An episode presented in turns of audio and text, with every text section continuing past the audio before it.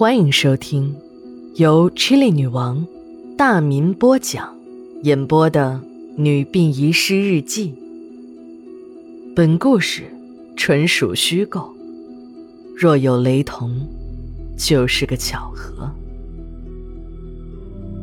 第二卷第三十六章上。九月二十五日，晴。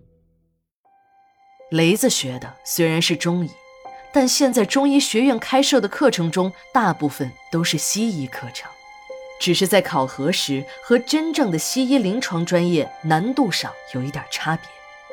雷子的药理、解剖学的都不错，如何把一个柔弱的女人控制住，对于他来说并不是什么难事儿。小杨的问题问得很细致，雷子也耐心地给他讲解。他的心里很矛盾，他发现小杨是一个非常热爱医学事业的人。现在的人都是想把学历当成人生的一个跳板，学历只不过是一个光环而已。像小杨这样把学问放到第一位的学生已经不多了。他想到了放弃自己的计划，放小杨一条生路。这个时候，雷子的心里竟然盼望着有一个人能来这里。或者小杨自己有什么事情要离开，他就会终止这个计划。可这一切都没有发生，直到天快黑了的时候，小杨也没有离开的意思。雷子的宿舍很简单，一张床，一张书桌上堆满了书，书桌的对面墙上挂着可儿的照片。这时的小杨也看到了可儿的照片，边看边对他说。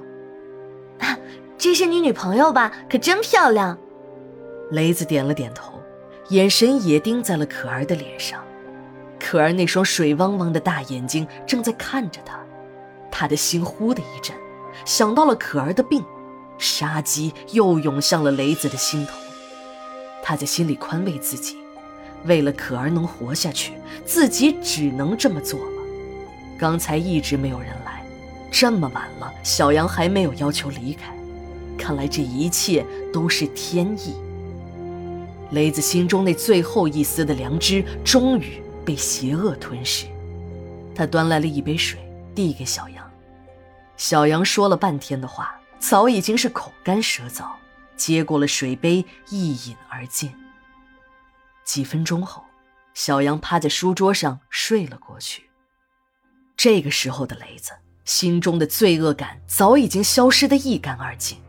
他现在就是想着如何能快速的实施自己的计划，快速的把小杨的尸体炼制成能救可儿性命的人丹。这炼制人丹需要七七四十九天，要保证这么长的时间里，小杨的尸体不被人发现是一件很困难的事儿。不过这一切都难不倒雷子，为了可儿妹妹，他一切都豁出去了。他把小杨的尸体放进了自己的木床里，再铺好床，自己就睡在上面。每天晚上，他都会打开床板，把自己配好的炼尸药水喂给小杨的尸体。没学医的时候，他对师傅炼尸水的成分不了解，到后来他发现，这炼尸水的成分竟然含有红矾和水银。这红矾呢，就是不纯的砒霜。水银就是重金属汞，这种方剂最早起源于李唐王室的皇室，就连皇帝老子都坚信，这种神药能让人百病不侵、容颜常驻，甚至长生不老、起死回生。传说中，杨玉环在马嵬坡被缢死后，唐玄宗就是用人丹救活了她，然后秘密东渡扶桑。就是现在的日本，也还有杨玉环的贵妃墓。日本一著名歌星还称自己是杨玉环的后人。古籍中记载，那个时候，这种丹药在长安风行一时，王公贵胄、豪强巨贾、文人墨客竞相食用这种丹药。由于这种人丹是由特殊的人尸炼制而成。真正的人丹只有少数的王公大臣才能得到，下层跟风的文人们只能买到假货，丢了性命。尸体经过水银、红矾的作用，会长久地保存下去，而不至于腐败。这种神奇的人丹正是在这剧毒的环境中炼制成功的。日子在等待中一天天的过去，七七四十九天，雷子就睡在小杨的尸体之上，和一具女尸同居一室。四十九天终于过去了。雷子把小杨的尸体从床里取出来。当他把小杨尸体的腹腔从后腰上打开一个切口，把他的肾脏取出来时，雷子差点没高兴疯了。这两颗肾脏的重量明显异常，一定有两颗大个的人丹隐藏在里面。雷子用颤抖的手拿着手术刀，慢慢的划开了其中的一颗肾脏，果然不出他的所料。一颗硕大的人丹在灯光下闪着奇异的光芒，另一颗则更大。雷子的心中阵阵狂喜，这下两颗人丹又够可儿妹妹用上一段时间了。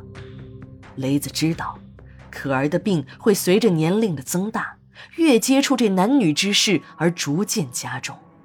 可儿的姨妈小荣就是一个例子。小荣已经瘦得皮包骨头，随时都有死掉的可能。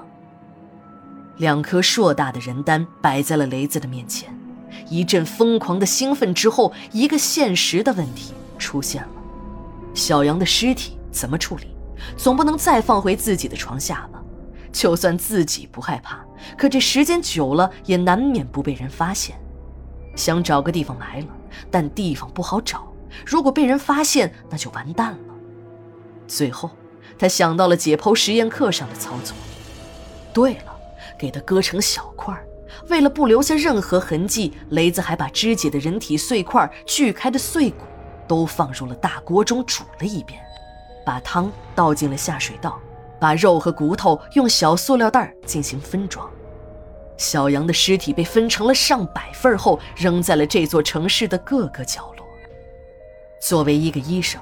雷子深知那些公安局的法医们是通过什么原理来检测并获取证据的。他用大锅煮尸的办法果然奏效。警察虽然找到了小杨的组织碎片，也确定了死者的身份，可就是没有找到自己。雷子着实为自己这种销毁杀人证据的做法而自鸣得意了好一阵子。但让雷子失望的是。他都毕了业，也没有找到那本记录天然人丹的古医书，这让雷子大失所望。不过他也知道，就是一辈子不能找到那天然的人丹，凭自己的炼尸术，可儿已经没有性命之忧了。只是伴着可儿年龄的增大，用药量也在增大，这就要求他必须炼制出更多的人丹。雷子终于想到了一个妙法。他在可儿的农家乐里开了一家中医店，开设了中医的气功和针灸，还免费给游客推命理风水。这中医和玄学那是中国人的最爱，再加上大家都知道，雷子是名老中医培养出来的大博士，请他的师傅那是请不动的。有名老中医的弟子给看病也是个不错的选择。